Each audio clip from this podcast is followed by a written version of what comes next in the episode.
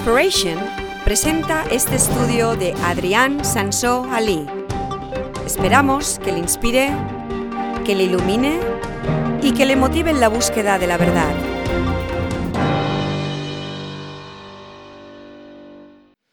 Eh, hace como cinco o seis años de, empecé una serie acerca de hablar en lenguas y eh, nunca lo terminé. Y hay un par de series que nunca llegaron a, a- a colgarse en internet porque no los terminé y pensaba un día tengo que terminarlo. Pero me ha puesto Dios en el corazón, no simplemente el terminarlo, sino empezarlo de cero otra vez.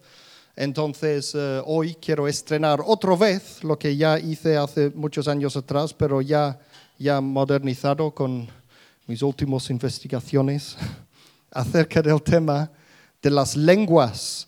Y eh, en- en- a veces Dios me cambia los planes, porque yo tenía planes de estrenar otra serie, pero a veces Dios me cambia los planes.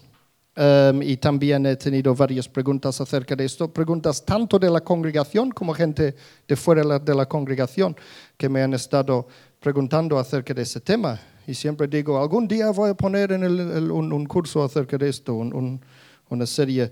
Pues ha llegado el momento. El tema de las lenguas, por fin, ese de hablar en lenguas. Nosotros en la comunidad cristiana de Villafranca, como sabéis, somos una iglesia que hablamos en lenguas. Hay que sí y hay que no. Pero como, como iglesia es algo que aceptamos como normal y, y lo hacemos. Es un tema fascinante y polémico este tema de las lenguas, porque hay mucho malentendimiento acerca del tema. Yo mismo me convertí a, cristiano a la edad más o menos de 15 años y llevo toda mi vida siendo cri- cristiano, algunas veces mejor cristiano, otras veces peor, pero siempre eh, más o menos cristiano toda mi vida. Y eh, hasta bastante recientemente yo creía que hablar en lenguas era cosa de Satanás, cosa demoníaco. Él, yo, estaba en una, realmente era una secta. Cuando Dios me llamó, me llamó a una secta. Dios puede trabajar a través de cualquier cosa y persona. Y, eh, y, eh, ellos iban totalmente en contra de las manifestaciones de Espíritu Santo y todo esto. Decían, no, este es...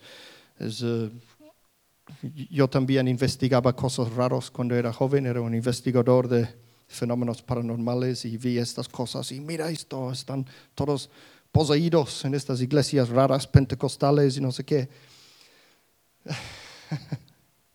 Pero hace, hace como, no sé si hace ya como 10 años o algo así, o, o más puede ser, no sé, eh, empecé a, a cambiar de opinión acerca de esto y me di cuenta que, que no, no es satánico. Realmente eh, lo, que, lo que ocurre, tanto como con los cristianos, como, como mucha gente, no los ateos, pero los de otras religiones y, y- y- las personas que creen en Dios y creen en el más allá y todo esto, es que cada cosa, cuando ven una cosa raro, lo normal es, es tacharlo como satánico. Este es satánico, este es de demonios y no sé qué. Yo prediqué en una iglesia de ingleses hace, hace tres o cuatro años eh, y, eh, y solo mencioné que había visto ángeles un día cuando, cuando estaba alabando al Señor en una iglesia y, y tuve una visión de unos ángeles alrededor alabando a Dios, todo bonito y esto. Solo mencionar esto y, y ya circulaban rumores en Inglaterra, hay rumores circulando por allí de que yo soy un satánico, estoy en contacto con demonios y no sé qué, porque vi una visión de ángeles. Entonces, eh, hay mucha ignorancia, hay mucho, em, como digo, es como, como los, lo- los, los trogloditos cuando veían fuego pensaban que estos eran demonios. Y, eh, y desgraciadamente ocurre esto en muchas iglesias hoy, que cuando empiezan a ver, cuando Dios viene a la iglesia, la gente se va. Venimos aquí para adorar a Dios y para cantar a Dios y para hablar acerca de Dios y aprender acerca de Él. Y viene y empieza a manifestarse Dios por aquí entre la gente y, se tienen miedo y se van. Entonces, ¿para qué somos cristianos si tenemos miedo a Dios actuando en nuestras vidas? Pues hay mal entendimiento entre los que creen en este fenómeno de hablar en lenguas como los que no, porque eh, tanto entre los que hablan en lenguas como los que no, porque muchas veces los que hablan en lenguas no, saben tampoco de qué va la cosa, de, de dónde viene todo esto, no saben lo que hacen, no saben lo que está pasando. Entonces, primero de todo, hay varios tipos de hablar en lenguas en la Biblia. Ese es lo, primero de todo que tenemos que tener en cuenta. Y voy a hablar más de esto en la segunda. Va a haber dos o tres partes de esto. No, no, no será una serie larga ni nada. Pero la próxima vez voy a hablar, voy a usar mucho más escrituras y voy a hablar mucho más de lo que la Biblia dice directamente acerca de las lenguas. Hoy voy a ir directamente al grano y voy a hablar un poco del lado del lado, uh, ¿qué es la palabra? El lado más práctico del tema, ¿no? Y, uh, pero tenemos que saber que hay varios tipos de hablar en lenguas en la Biblia. No es todo lo mismo. Hay diferentes tipos de manifestaciones de hablar en lenguas. Uh, y hoy vamos a hablar de un solo tipo de este fenómeno. Y, y es lo que, lo que científicamente se llama la glosolalia. Glosolalia es, eh, vamos a ver las definiciones.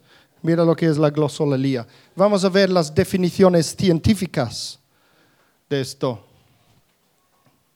Glosolalia viene del griego glosa, que significa lengua, y la lalein, que es hablar.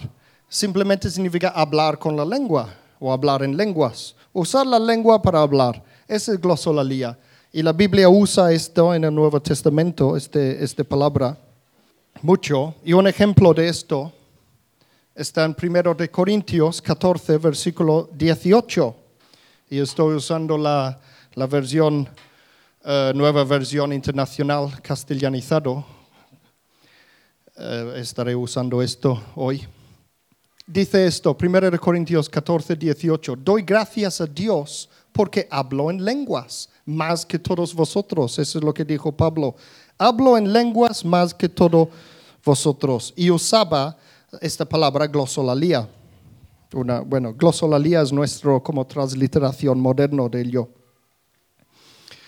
Lo que no vamos a hablar hoy es algo que se llama xenoglosía.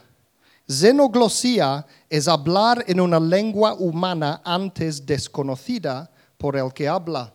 Y eso es lo que aparentemente pasó en Hechos capítulos 2. Porque mucha gente que van en contra de este fenómeno de la glosolalia, de hablar en lenguas del tipo que, que hablamos normalmente aquí en la iglesia, los que van en contra, en contra muchas veces dicen, mira en Hechos 2, no es lo que nosotros hacemos aquí, no es lo que pasa en Hechos 2, porque en Hechos 2, en el día de Pentecostés, los apóstoles empezaban a hablar y todo el mundo los oía en su propia lengua. Ese es otro fenómeno diferente. Y eh, ese es lo que voy a hablar la próxima vez acerca de esas cosas. La glosolalia, en cambio, es hablar sin usar ninguna lengua humana.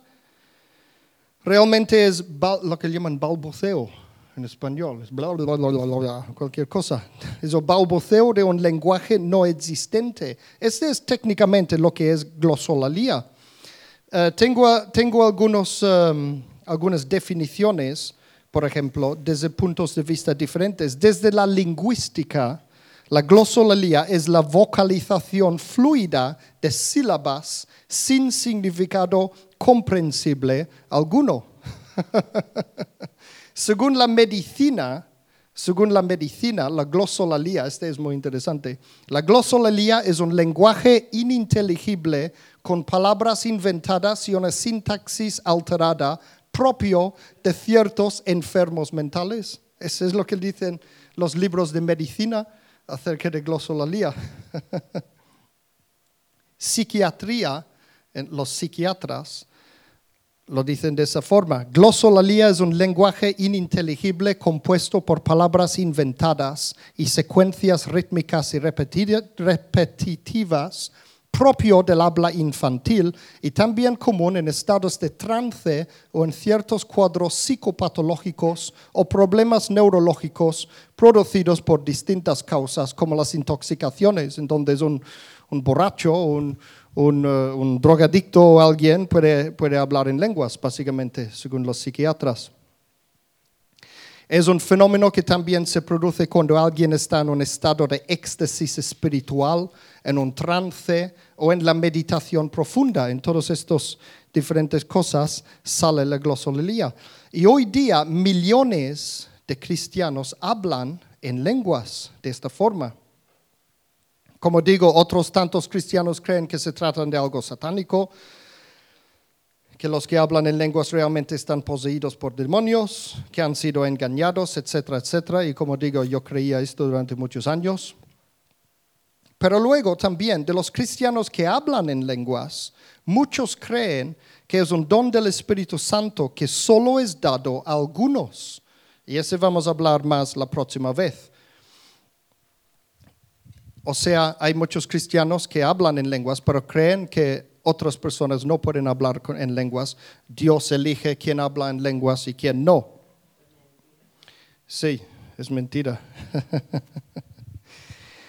y, uh, y, otros creen que solamente se puede hablar en lenguas por el poder del Espíritu Santo. Solamente la glosología existe por el poder del Espíritu Santo. Esto también es mentira. Yo digo que cualquier persona, cristiano o no, puede aprender a hablar en lenguas. Es un fenómeno que no solamente pasa en el cristianismo. Hay cantidad de personas de otras religiones que practican la glosología, incluyendo religiones muy raras por ejemplo, hay diversos rituales religiosos en la Indonesia, en Malasia, en Arabia, en Myanmar, en Corea, en China y en muchos países de África donde hablan en lenguas. Los chamanes etíopes que comunican con los muertos supuestamente hablan en lenguas. Las religiones antiguas, los esquimales, yo digo a veces a lo mejor es porque tienen mucho frío y aprenden para, para encalentarse un poco. en la isla de Hokkaido, que es una de las islas de Japón, hay, un, hay una religión antiguísimo que, que, hacen seances también para comunicar con los muertos y estos, y eso, ellos hablan en lenguas. Científicamente es, lo, es el mismo fenómeno, glosolalia. Y hasta en el vudú del Haití hablan en lenguas. Entonces, primero de todo, lo que nos tenemos que venir a la, a la mente es esta idea de que yo hablo en lenguas y tú no, entonces yo soy mejor, yo soy más espiritual, soy más cerca a Dios, cerca del Espíritu Santo. Puede ser porque soy voodooista o puede ser porque es shintoísta o no sé qué. Y por eso hablo en lenguas. Entonces no es una medida de ninguna manera de medir la madurez espiritual de una persona. Ese es lo primero que nos tiene que ver. Basta abrir los ojos y mirar alrededor a la gente alrededor que hablan de... ¿Sabéis que hasta los ateos, hay ateos que hablan en lenguas también? Ateos. Entonces, eh, tampoco es algo necesariamente satánico, porque muchas veces como cristianos decimos, bueno, nosotros tenemos lo verdadero, lo del Espíritu Santo, y los demás eh, es satánico, porque Satanás puede puede hacer copia ¿no? de todas las cosas espirituales que nosotros hacemos. Tampoco es esto porque hay ateos que también han aprendido a hablar en lenguas. A lo mejor son pues oídos, nunca se sabe. Por eso no creen en Dios. Pero no, yo no estoy hablando de imitaciones de glosolalia. Glosolalia es, este es lo que hacemos a veces en la iglesia. No estoy hablando de que otras religiones pueden imitar esto. Otras religiones hacen lo mismo, hacen glosolalia. No tenemos que ser ignorantes, porque hay mucha ignorancia tanto en la iglesia como fuera de ella y todo acerca de ese tema, como doy. Como, digo. Y luego otra gente viene y dice, no, pero mira, yo también hablo en lenguas y yo soy ateo y tal y cual. Y nos hacen parecer estúpidos a los cristianos. Eso es lo que no tenemos que ser como cristianos. Ahora, en nuestro caso, que creemos en la Biblia, resulta que la Biblia dice que el fenómeno de la glosolalía también viene del Espíritu Santo. Una persona en la Biblia es bautizado y luego empieza, recibe el Espíritu Santo y empiezan a hablar en lenguas. Ese es típico en el libro de Hechos, por ejemplo, lo que leemos allí en la Biblia. Y también la glosolalía es en general el hablar en lenguas, y esto vamos a ver la próxima vez, porque no, tengo, no, no podemos hacer aquí dos horas de enseñanza. Estaré menos de una hora, si Dios quiere. Pero en la, la, otra parte voy a tratar ese tema para demostraros que en la Biblia, cuando la Biblia habla en términos generales de hablar en lenguas, se refiere a varios tipos de manifestaciones diferentes, varios fenómenos diferentes. Uno es la xenoglosía, luego hay otro también eh, y, más. Vamos a ver eso la próxima vez. Hoy solo estoy hablando de la glosolalía, el, hablar en, en mumbo jumbo, el bla, bla, bla, bla, esto, que nadie entiende lo que dices. Esto es lo que estoy hablando de hoy. Pero la Biblia dice que esto también es un don del Espíritu Santo. Es uno de los carismatas. Los carismatas son los poderes o talentos especiales de parte de Dios. Vamos a ver un poco de historia. Eh, Sabéis que,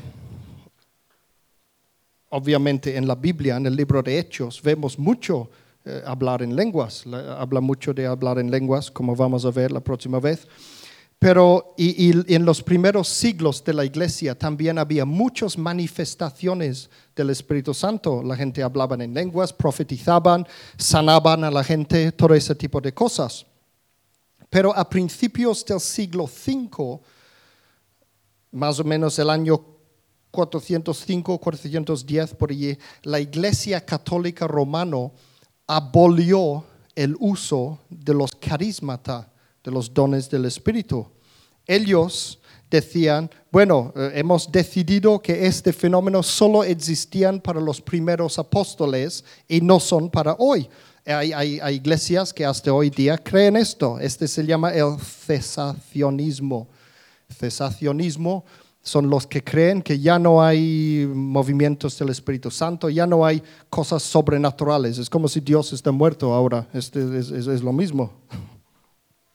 En aquellos tiempos, este era al, principio de la iglesia católica, el papá era casi como Dios mismo, entonces la gente le creía y le obedecía. Y entonces una vez hecho esta declaración, la iglesia católica decían, bueno, estos fenómenos ya no existen, era solo para los primeros apóstoles. Entonces la gente se lo creía y dejaron de hablar en lenguas, dejaron de hacer ninguna cosa sobrenatural. Y, esta creencia cesacionista duró muchísimos siglos. Durante todos esos siglos había pequeños grupos de cristianos que entendían y practicaban los carismatas, los dones del Espíritu, incluyendo las lenguas, pero siempre causaba gran controversia y, hasta en casos extremos eran llamados brujos y torturados y matados por la propia iglesia. Decían, esos son brujos porque se pone y, bueno, ya sabéis cómo hacen en algunas iglesias. En la reforma protestante realmente pasaron por alto el tema de los dones. Este no es una cosa que fue reformado en la reforma protestante tampoco, porque principalmente la reforma protestante era para quitar cosas malas, enseñanzas malas de la Iglesia Católica, pero no era para volver a poner cosas que, se habían perdido. Entonces ellos concentraban, el, Lutero y compañía, concentraban en las cosas que hacían malo la Iglesia Católica. Por ejemplo, vendían eh, billetes para el cielo y cosas así. y, se quitaron todo esto en la Reforma Protestante, pero pasaron por alto todos estos temas de manifestación del Espíritu Santo, de que el Espíritu Santo es de verdad, vive aquí en la tierra, está aquí con nosotros y, y, si tienes una iglesia, es bueno que Dios venga a la iglesia y empiece a hacer cosas también. No es bueno hacer iglesias sin Dios. Y entonces no fue hasta 1900 que estos grupos de, lo que llamamos hoy cristianos carismáticos empezaron a tener la libertad para practicar las cosas que aprendieran en la Biblia. Estos carismas estos dones del Espíritu Santo. 1900, o sea, pasaban todos esos siglos y, no había nada. En 1900 empezaba a cambiar cosas, Dios empezaba a mover. Uno de esos grupos era en Kansas, en Estados Unidos, bajo este señor que se llama Charles Parham. Este señor, Charles Parham, es considerado el fundador del pentecostalismo. Y entonces uh, él empezó a decir que hablar en lenguas, precisamente este fenómeno de glosolalia, es señal del bautismo en el Espíritu Santo, igual que vemos en la Biblia, en el libro de Hechos. Y luego en 1906 él se trasladó a Los Ángeles, donde empezó allí el famoso movimiento carismático de la calle Azusa. ¿Quién ha oído esto? La calle Azusa era una revolución en el mundo cristiano. Eh, lo hacía junto a William Seymour, Azusa Street, este reavivamiento.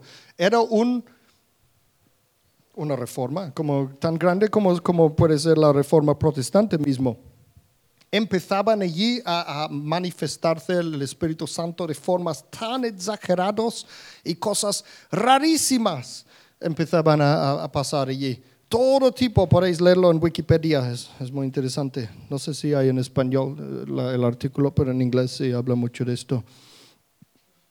Pero igual, porque había controversia, polémica enorme, eh, como digo, cosas súper exageradas, no solo el, hablar en lenguas un poco como hacemos por aquí. El, realmente la gente parecían locos, eh, parecían manicomios allí donde, donde empezaban a hacer sus reuniones en, en casas allí. Y la mayoría de las iglesias seguían considerando este de hablar en lenguas señal de locura o posesión demoníaco. Y no fue hasta los 1960, estos años, que otra vez había, empezaban unos reavivamientos grandes en muchas denominaciones distintas a la vez. Es como si Dios dijo, pues ya, eh, ya basta de esperar.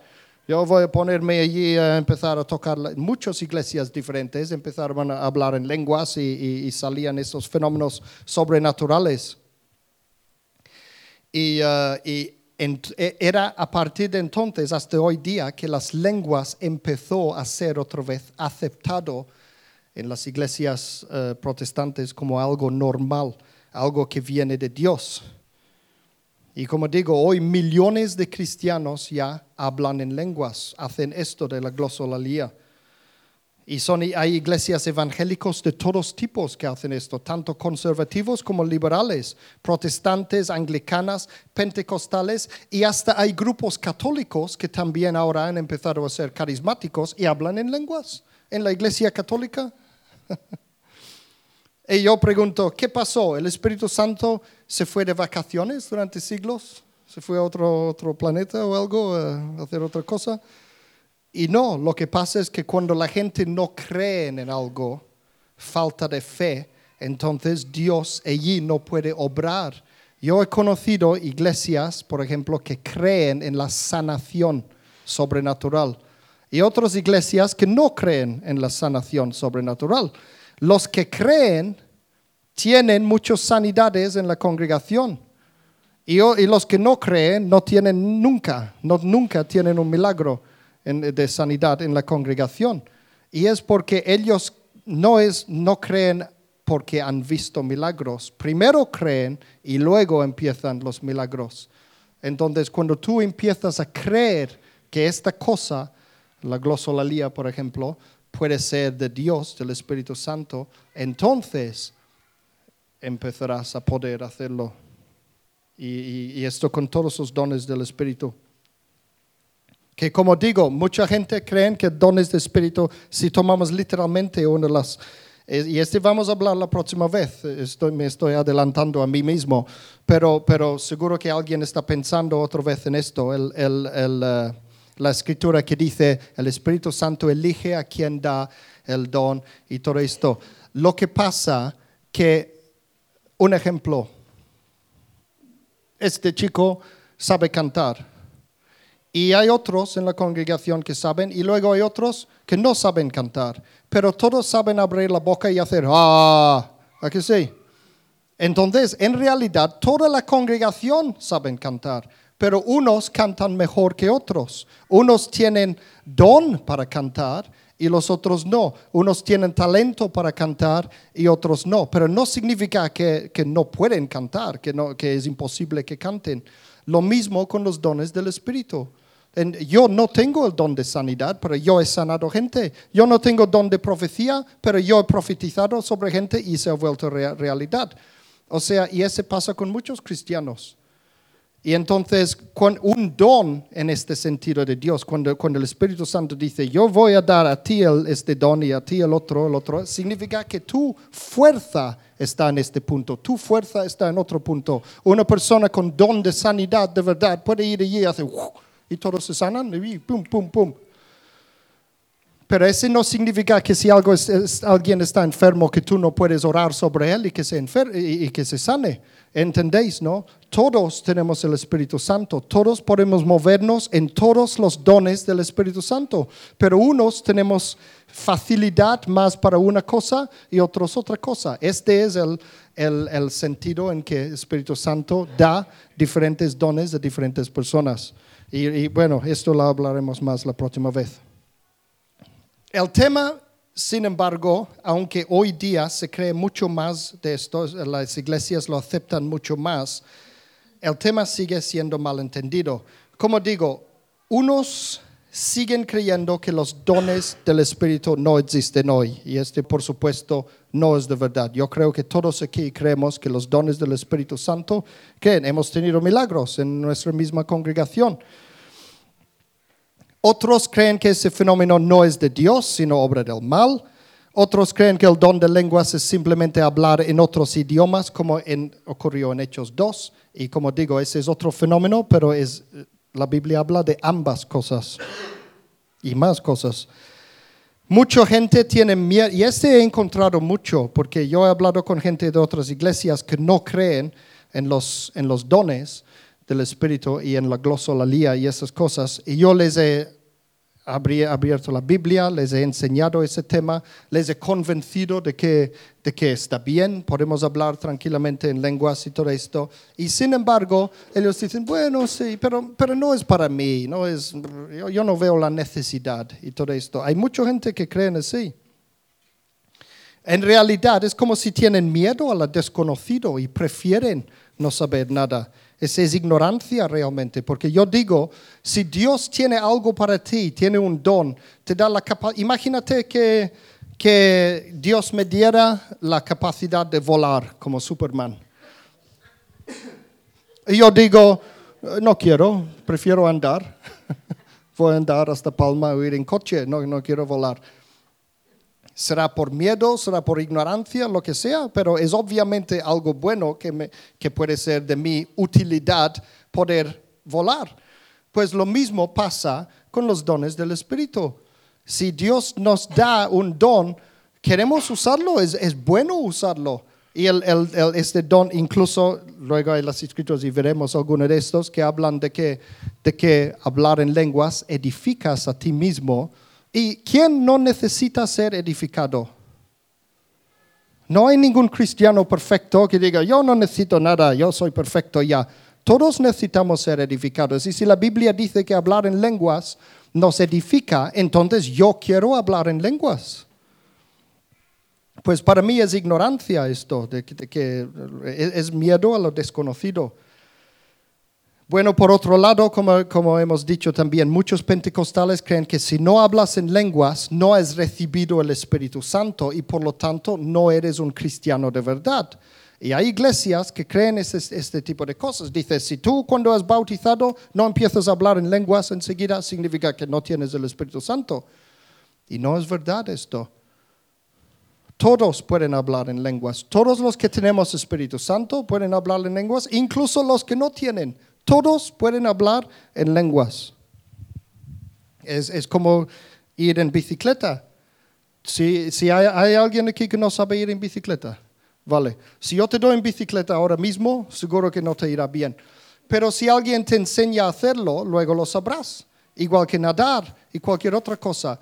Pues hay, hay gente que tienen el don de la glosolalía y pueden hablar así bla, bla, bla, en lenguas cuando quieran. Pero hay otros que necesitan aprender. Y yo tuve que aprender.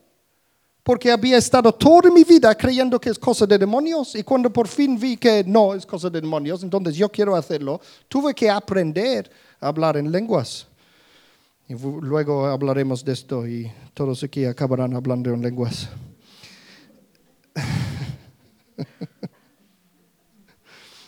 Y entonces hay iglesias que los que hablan en lenguas se sienten superiores a los que no lo hacen.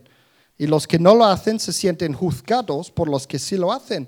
Eh, teníamos en la congregación unas personas antes que habían venido de otra iglesia y eh, ellos no hablaban en lenguas ni hacían nada de- raro de estos de dones del espíritu ni nada, pero habían conocido a una persona en su congregación, habían conocido una persona en esa congregación que era mala persona y, y les, les, les hacía malas jugadas, vivía de manera no muy cristiano y todo esto. Sin embargo, cuando alguien venía a, a poner manos y todo eso, era la primera que se caía al suelo y en lenguas y todo esto. Y no captar, este, esta gente que vinieron, a- a- estaban en nuestra iglesia un tiempo, no, cap- no podían captar. Y yo les decía una y otra vez y una y otra vez, esto no significa que es muy cristiano. No tiene nada que ver.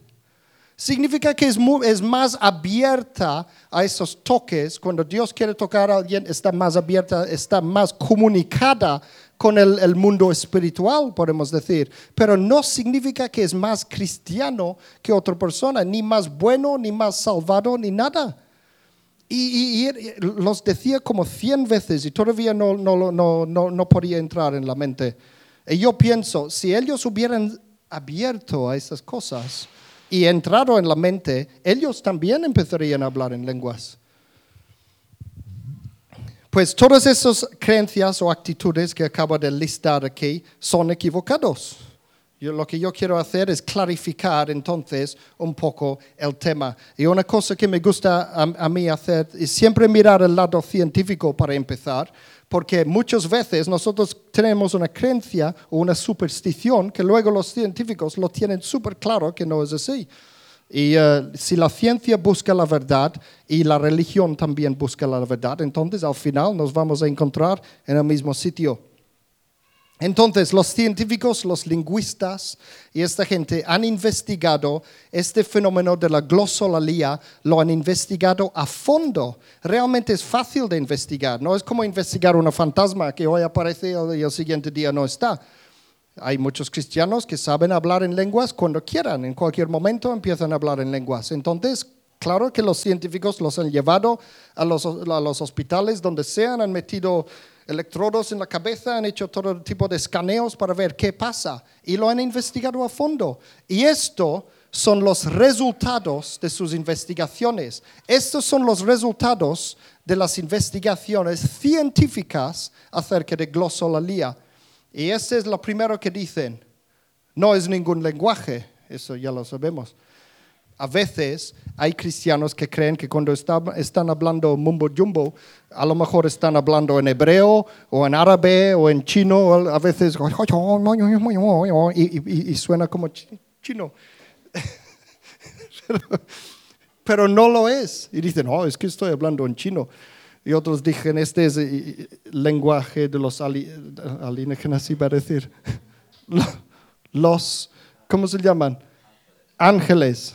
Que realmente es lo mismo, ángel y alienígena. Los científicos los llaman alienígenas, la Biblia los llaman ángeles, es lo mismo. Si de verdad empezáramos a hablar el mismo lengua que hablan los ángeles, eh, estarían... Y cosas así.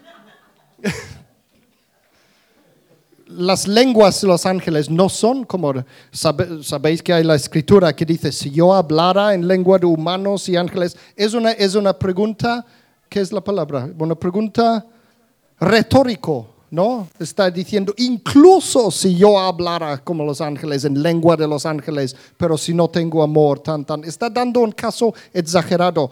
No es ninguna lengua, es, está sobre, sobradamente investigado, no es ninguna lengua. Segundo resultado, cualquier persona puede hacerlo, o, o mejor dicho, puede aprender a hacerlo. Cualquier persona tiene la capacidad de andar o correr. Puede ser que alguien se sienta en el trasero toda la vida y nunca ha andado, pero si tiene piernas, tiene la capacidad de aprender a andar. Entonces, si tienes una lengua en la boca y sabes hacer, uh, eso significa que puedes aprender a usar la glosolalia. Es una función del cuerpo, es una función del cerebro y del cuerpo. Los científicos lo han demostrado. Entonces, se trata de soltar la lengua, de hablar sin pensar. ¿Y, cómo se habla sin pensar? Hay mucha gente que habla sin pensar, ¿es que sí? Ni es necesario que alguien tenga el Espíritu Santo, no es un don que Dios solamente da a algunos. Dios ha diseñado el cuerpo humano con la función de hablar en lenguas. La tercera cosa, es un proceso subconsciente automático. Y eso es lo interesante con las investigaciones científicas, porque ellos han visto que no, e, no lo están inventando la gente.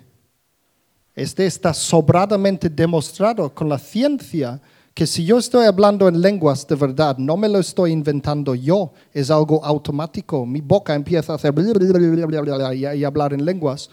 Y es, o sea, la parte del cerebro que controla el hablar, que, el, lenguaje y todo esto, es apagado cuando hablan en lenguas. Si hablo normal, esa parte de mi cerebro está encendido y funcionando. Pero cuando me pongo a hablar en lenguas, se apaga esto. Y es simplemente las partes del motor. Entonces, esta parte está encendido y controlando mi boca y haciendo que hablo pero la parte que piensa, que inventa las palabras, no está encendido.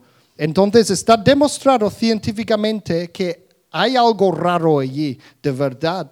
Está sobradamente demostrado que la, de la, la, persona no está inventando lo que está diciendo, no está diciendo, hola, Billy, Billy, Billy, Billy, Billy, Yo puedo pensar en las palabras y decirlo, pero este no es hablar en lenguas. Y ojo, es interesante eso porque yo sospecho que muchas veces en las iglesias los que creemos que estamos hablando en lenguas, en realidad no estamos hablando en lenguas. Porque oímos los demás hablar en lenguas e intentamos imitarlo y realmente estamos diciendo bla bla bla bla bla bla bla bla bla bla bla bla y, pero no es un proceso automático. Los científicos dicen que la glosolalia es automático es sin pensar, sale de la boca y además todos pueden aprenderlo. Es interesante esto. Entonces, esto mismo, basta mirar las investigaciones que se han hecho y este tira como una bomba encima, muchas creencias erradas que tienen los cristianos acerca de esos temas. Entonces, cuando uno dice, no soy yo que invento los sonidos que salen de mi boca, la ciencia lo ha demostrado que es así, es exactamente así. No es algo que hacemos conscientemente. Para hacerlo hay que realmente, es como desenchufar el cerebro de la boca y enchufar la boca al corazón, realmente al alma o al espíritu humano.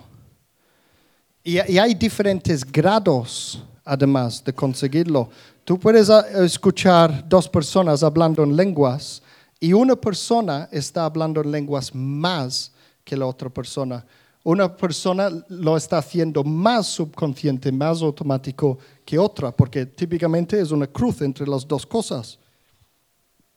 Por ejemplo, yo digo a mi mujer a veces, y digo a la gente de la congregación, yo tengo un poco de vergüenza de hablar lenguas en público y la gente me dice, ¿qué dices? No hay que tener vergüenza de hablar en, lenguas. Hay gente que me han ah, oído hablar en lenguas, pero os aseguro que todos los que me habéis oído hablar en, en lenguas aquí, que es pocas veces, no he estado hablando en lenguas al 100%, solo parcialmente, porque me freno mucho, porque he estado a, a- a lo largo de esos años, cuando, cuando investigo cosas, cuando investigué la primera vez acerca de hablar en lenguas y aprendí a hacerlo, eh, me di cuenta que hay que soltarse. Hay que soltarse, hay que dejarte llevar. Y, y hay gente que dicen, bueno, este no es muy cristiano, no tenemos que dejar la cabeza hueco, por ejemplo, y cosas así. Pero es un, es un soltar en, yo pongo el marco y digo, dentro de aquí, aquí es soltar. Es como ir en roller coaster, un eh, montaña ruso. En un montaña ruso va a hacer esto, ¡uh, uh, uh, y te vas a volar por todas partes. Y si te dejas llevar, es mucho más. ¿Quién ha ido en montaña ruso? Ah, Las primeras veces yo estaba así, con, los ojos cerrados. Y, luego me di cuenta que es mucho más divertido si abres los ojos y te dejas llevar y, y pones las manos en el aire, lo disfrutas mucho más.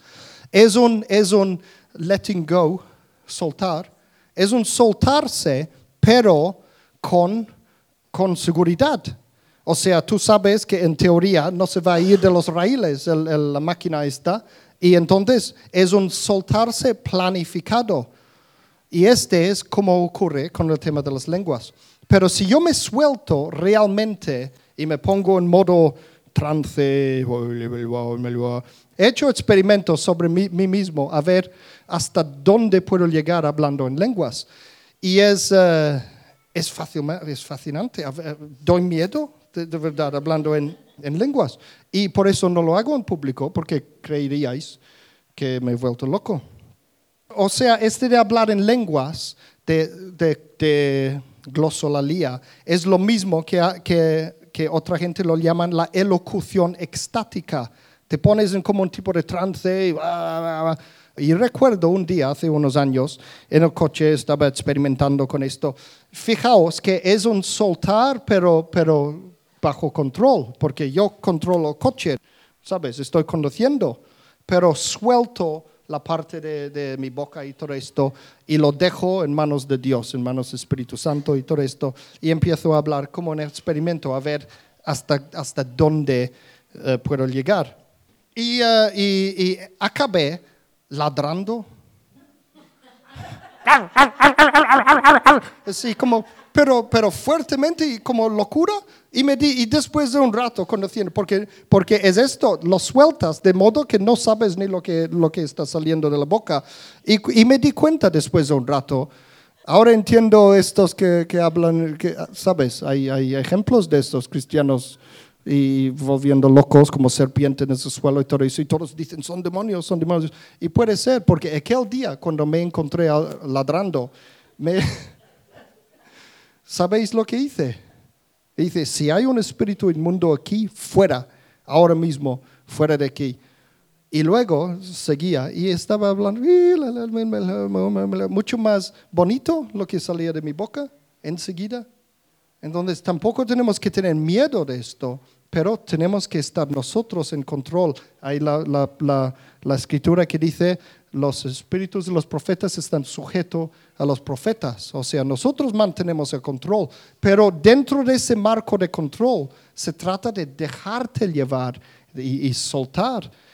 Eh, Es, es gracioso porque el... um, Incluso, este, ¿qui- ¿quién ha oído de ese fenómeno que se llama channeling? Lo que hacen los mediums, los que hablan supuestamente con los muertos.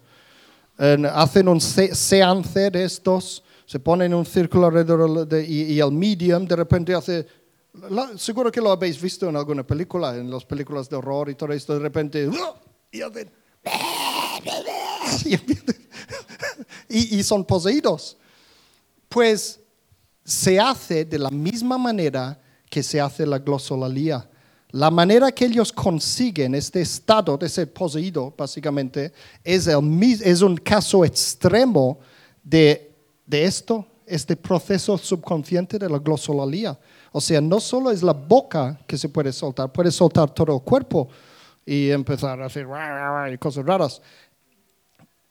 Luego, la gente me dirá, entonces, ¿ves? Es peligroso entonces.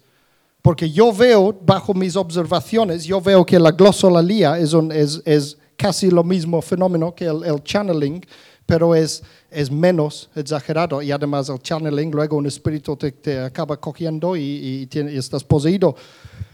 Entonces la gente me puede decir, entonces es peligroso. ¿Veis que como teníamos razón, no hay que hablar en lenguas y esto porque es cosa de Satanás? Pero si la Biblia dice que podemos hablar en lenguas, si la Biblia dice que el Espíritu Santo puede hacer esto a través de ti, esa es la cosa.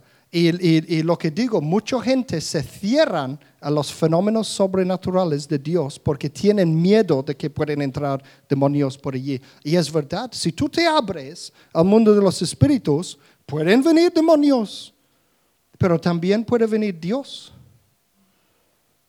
Si tú te cierras a las cosas de los- de- de- del mundo de los espíritus, a la- al más allá, a las cosas sobrenaturales, entonces los demonios no, no pueden entrar. Un demonio no puede, no puede poseer un ateo, por ejemplo, porque el ateo no cree en nada, es- tiene la mente cerrada. chunk. Si tú abres la mente, te puedes abrir a los dos lados. Siempre hay este peligro. Pero por eso tenemos el Espíritu Santo.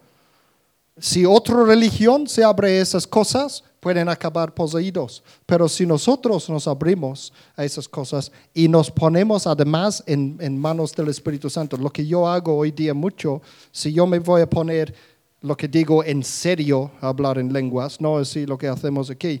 Si yo me pongo, si, quiero ponerme en serio a hablar en lenguas, antes le digo Espíritu Santo, toma mi boca, Espíritu Santo, tómame tú y, y ora a través de mí.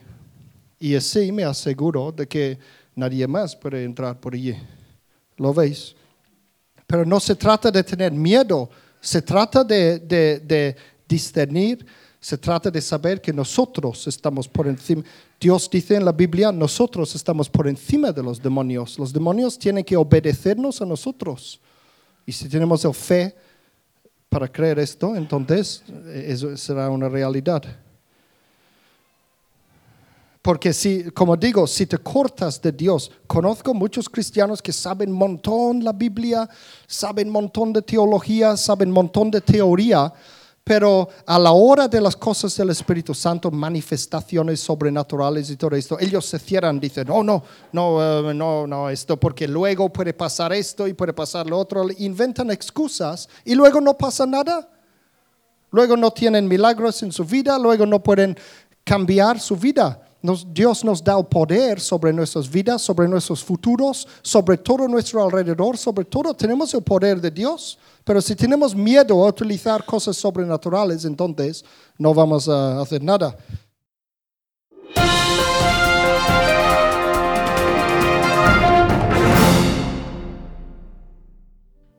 Os voy a decir lo que es mi definición de la glosolalia, mi definición.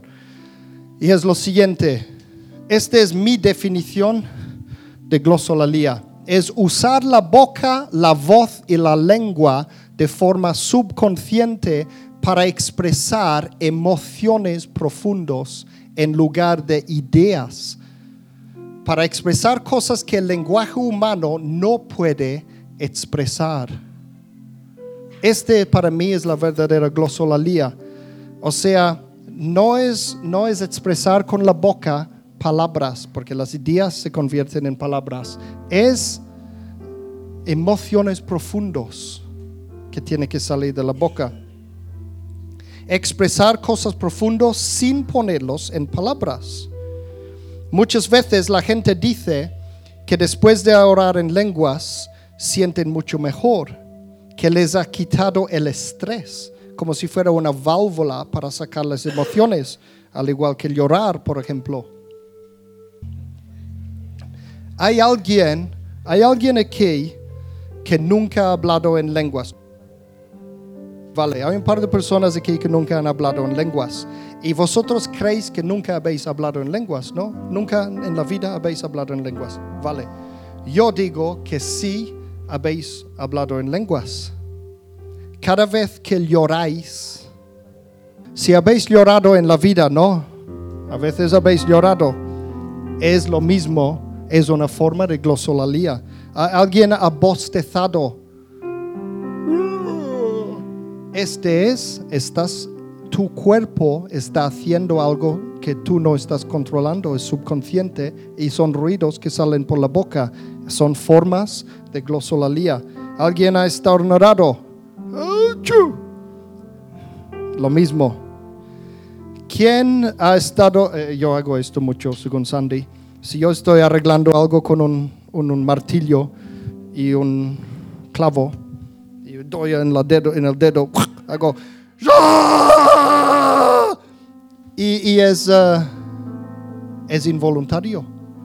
Hago un ruido con mi boca involuntario y Sandy dice que lo hago muy exageradamente. Soy expresivo.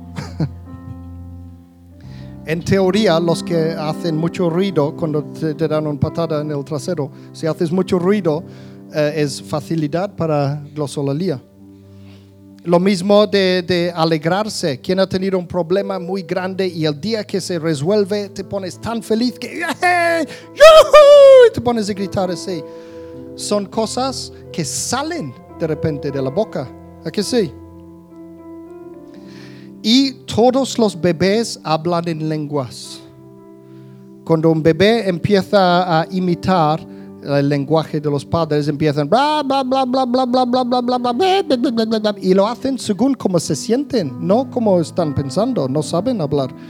Este es hablar en lenguas, entonces todos aquí han hablado en lenguas alguna vez. Todos han hecho glosolalia. Y lo que pasa es que cuando el bebé empieza a crecer, ¿qué, qué dicen los padres? Les enseñan a hablar bien y que la otra manera, este es mal. Y entonces dejan de hacerlo. Entonces todos han hablado. No debería ser nada extraño. No debemos temer expresar con la boca. Puedo dar otros ejemplos. hay ejemplos también, lo que pueden hacer los, la gente casado. Y eh, hay que hacen mucho ruido y, y otros que no. Es, son formas de glosolalia. Son formas de glosolalia. Entonces todos hemos hablado en lenguas. No debemos temerlo, no, de- no es nada extraño, es completamente normal, ha sido demostrado científicamente todo esto. El hecho en sí de hablar en lenguas, el glosolalia, no es nada sobrenatural, es una facultad del ser humano, del cuerpo humano que Dios diseñó. Y es una herramienta para poder expresarnos más allá de las limitaciones de la lengua humana. Si alguien me da una patada en el culo muy fuerte, ¡bof! No voy a decir, esto duele. Voy a decir, ¡No! ¿A que sí? ¿A que sí? O sea, sirve y me siento mejor si grito fuerte que no si digo, esto duele. Entonces es una herramienta para poder expresarnos más allá de las limitaciones de la lengua humana. Y allí, esa es la clave, porque allí mismo está su poder, su utilidad y la raíz de su función espiritual. Porque vamos a ver ahora un par de cosas que dice la Biblia acerca directamente de la glosolalia, no de otras cosas de hablar en lenguas en general. Vamos a ver esto frente a otras escrituras que hablan de otras cosas. Primero de Corintios 14, 14. Primero de Corintios 14, 14 dice, porque si yo oro en lenguas, mi espíritu ora, pero mi entendimiento no se beneficia en nada. ¿Veis? En este caso, en esta escritura, no está hablando de lo que ocurrió en Hechos 2, de que la gente entendía. Aquí no se entiende lo que dices. ¿Veis? Mi entendimiento no se beneficia en nada. Estás hablando sin que tu mente sabe lo que estás hablando, pero dice eh, que mi espíritu ora. El espíritu es tu parte más subconsciente, la parte que te hace la vida, la parte que Dios te ha dado. Y es la, no estoy 100% seguro, todavía estoy investigando esas cosas todavía, pero yo digo que los- lo que los, los científicos llaman la inconsciente es lo que la Biblia llama el espíritu humano, el espíritu humano. Y dice su espíritu aquí está orando, estás moviendo la boca desde tu subconsciencia. Y eh, tengo este modelo aquí del cuerpo, alma y espíritu que antes usaba mucho en mis enseñanzas. Ahora tengo cosas más complicadas. Pero este sirve mucho hoy para, para, para que veáis.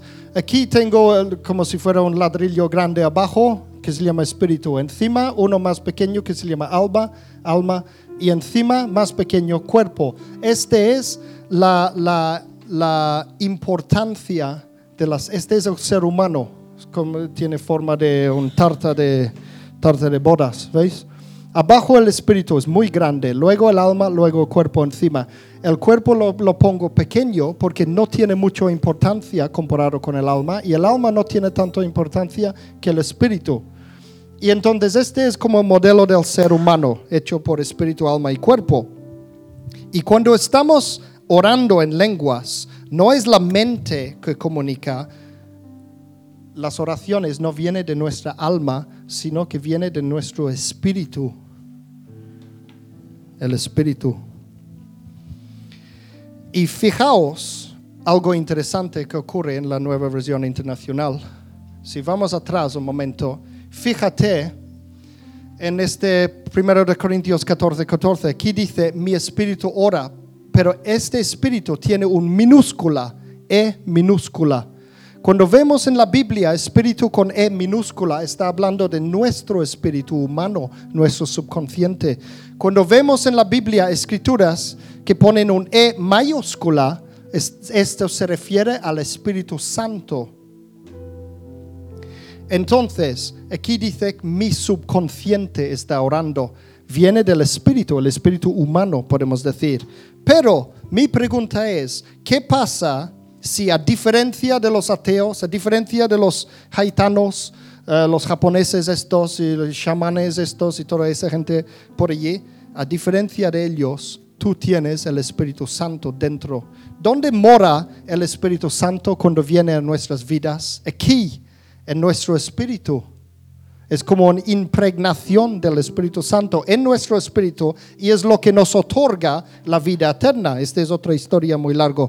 Pero si tú tienes el Espíritu Santo aquí y empiezas a orar en lenguas, eh, a ver, mira, empieza a ser interesante la cosa. Romanos 8, 26 a 27.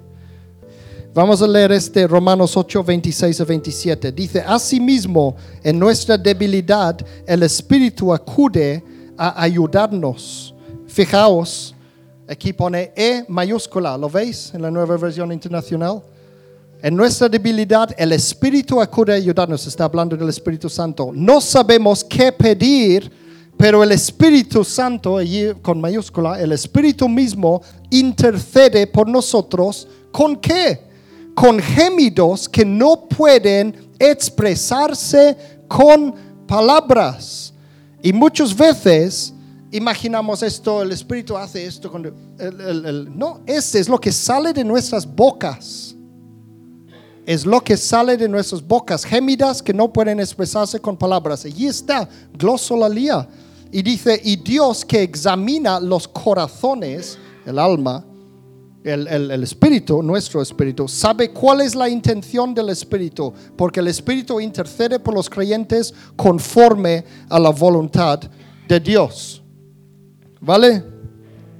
¿Lo habéis entendido, no?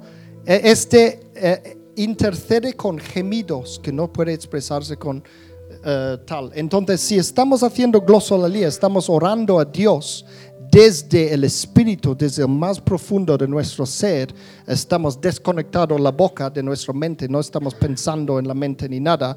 Lo que pasa que el Espíritu Santo que está dentro de nosotros hace esto. Estamos orando desde el Espíritu con ayuda del Espíritu Santo. Es el Espíritu Santo que está comunicando directamente con Dios. Imaginaros los beneficios de hacer esto. Y por eso la Biblia dice que edificamos a nosotros mismos si hacemos esto. Es entonces para un cristiano que tiene el Espíritu Santo, la glosolalia se convierte en una herramienta muy potente para orar a Dios. Es la forma más pura de oración. ¿Qué que dijo, era Jesús que dijo, dijo esto en los evangelios. Decía, eh, Dios busca oradores que le oran, no, eh, worshippers, ¿cómo se dice? En español, ¿cómo es? La? Adoradores que le adoren en espíritu y en verdad. O sea, desde más profundo de nuestro ser, desde el espíritu. Simplemente diciendo, Padre nuestro, la, la, la, la, la, la, la, la, la, la. No hace nada. No estamos hablando desde lo profundo de nuestro ser. Entonces es dejar que el Espíritu Santo mismo ore de nuestra parte, eh, sobrepasa las limitaciones de la lengua humana, sobrepasa las limitaciones de nuestra mente, mente humana y facilita la expresión y la comunicación en el Espíritu. Y por eso muchos cristianos lo llaman el lenguaje de la oración, el prayer language, lenguaje de la oración. Cuando tú estás orando en Dios y te pones en este estado súper profundo de, de, medio trance y no sé qué, y empiezas a, a, salir ruidos de tu boca, tienes que dejarlo, deja que, que déjalo, que, que saquen. Y así te sientes mejor. Y luego Dios además, de, esta es otra cosa, el tema de la interpretación que vamos a hablar próxima vez. Mira, primero de Corintios 14, versículo 2, casi hemos terminado. Dice, porque el que habla en lenguas, Mira esto, el que habla en lenguas no habla a los demás, sino a Dios. En realidad nadie le entiende lo que dice, pues habla misterios por el Espíritu. ¿Lo veis? Este para la gente que dice, no, la, las lenguas en la Biblia es esto lo que hacían en Hechos 2. En Hechos 2 hacían otra cosa, no hacían glosolalía. Era otro milagro distinto. Aquí dice claramente, nadie le entiende lo que dice. Este es el, el balbuceo, el bla, bla, ¿veis? Dice, en realidad nadie le entiende, pues habla misterios por el Espíritu. Y dice que está hablando a Dios. Es su espíritu, su más profundo que está hablando a Dios. ¿Lo veis? Es la forma más pura de oración. Oramos con los sentimientos. Sabéis que Dios no habla español, ¿no? Como lengua nativa, ni inglés entiende el español porque es Dios. Pero eh, no es su lengua nativa. La lengua nativa para comunicar con Dios es con gemidos del Espíritu. Ese es, estamos hablando a Dios en su lengua. ¿Lo veis? La diferencia es, es, es fuerte esto, es potente. Entonces, uh, cualquier don de Dios nos, que Dios nos da es para nuestro bien. Y el don de lenguas es especialmente así. Aquí tengo este, este lo que he mencionado. Primero de Corintios 14, la primera parte dice, el que habla en lenguas se edifica a sí mismo. La mayoría de los dones, o todos, son para edificar a los demás, pero en un caso es edificar a sí mismo. Habéis estado en los aviones y, uh, y la, la, mujer que se pone delante para decir, en caso de emergencia hay que coger el, el salvavidas y todo esto y dice que a veces um, salen del techo esas cosas, máscaras para, para oxígeno, ¿no? ¿Y qué dicen siempre en los aviones, la, las mujeres estas, azafatas en los aviones? Siempre te dicen, primero póntelo a ti antes de en la otra persona, porque si intentas ponerlo en el otro, tú te mueres y, y, os quedáis los dos sin ninguno. Pero si pones ti, aunque el otro se desmaya, tú estás bien y puedes ponérselo al otro. ¿Veis? Aplica esto a los, a los dones del Espíritu. Los dones del Espíritu son para edificar a los demás. Pero en este caso, antes te estás edificando a ti mismo para luego poder edificar a los demás. Te estás llenando del Espíritu Santo, te estás llenando del poder de Dios. Y así puedes mucho mejor ayudar a los demás. Entonces también es para los demás pero a través de edificar a ti mismo mientras el glosolalía, al hablar en lenguas. Y uh, Judas 20 a 21. Solo tengo una escritura más después de esto. Judas 20 a 21 dice, vosotros en cambio, queridos hermanos, manteneos en el amor de Dios, edificándoos sobre la base de su santísima fe y que y orando en el Espíritu Santo. ¿Cómo se ora en el Espíritu Santo? Glosolalía, hablar en lenguas.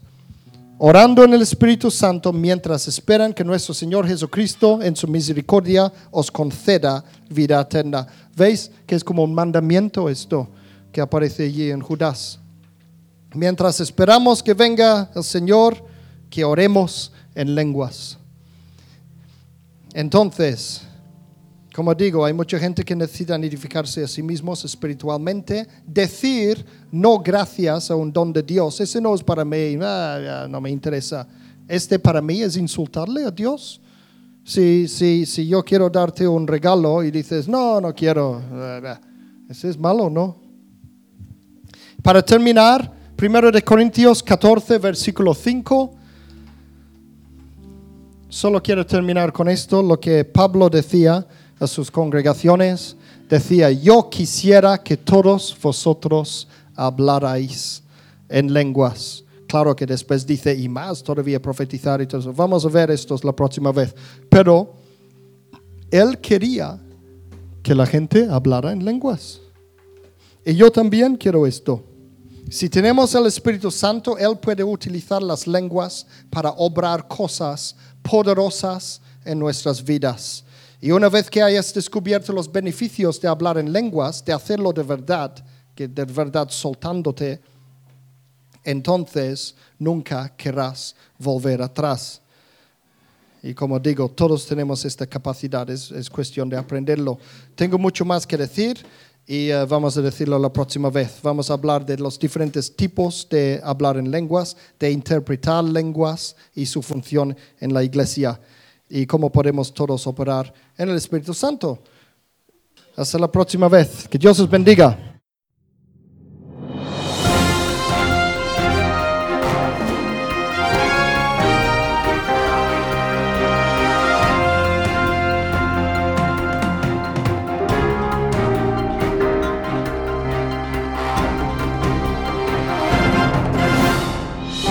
Así concluye este mensaje.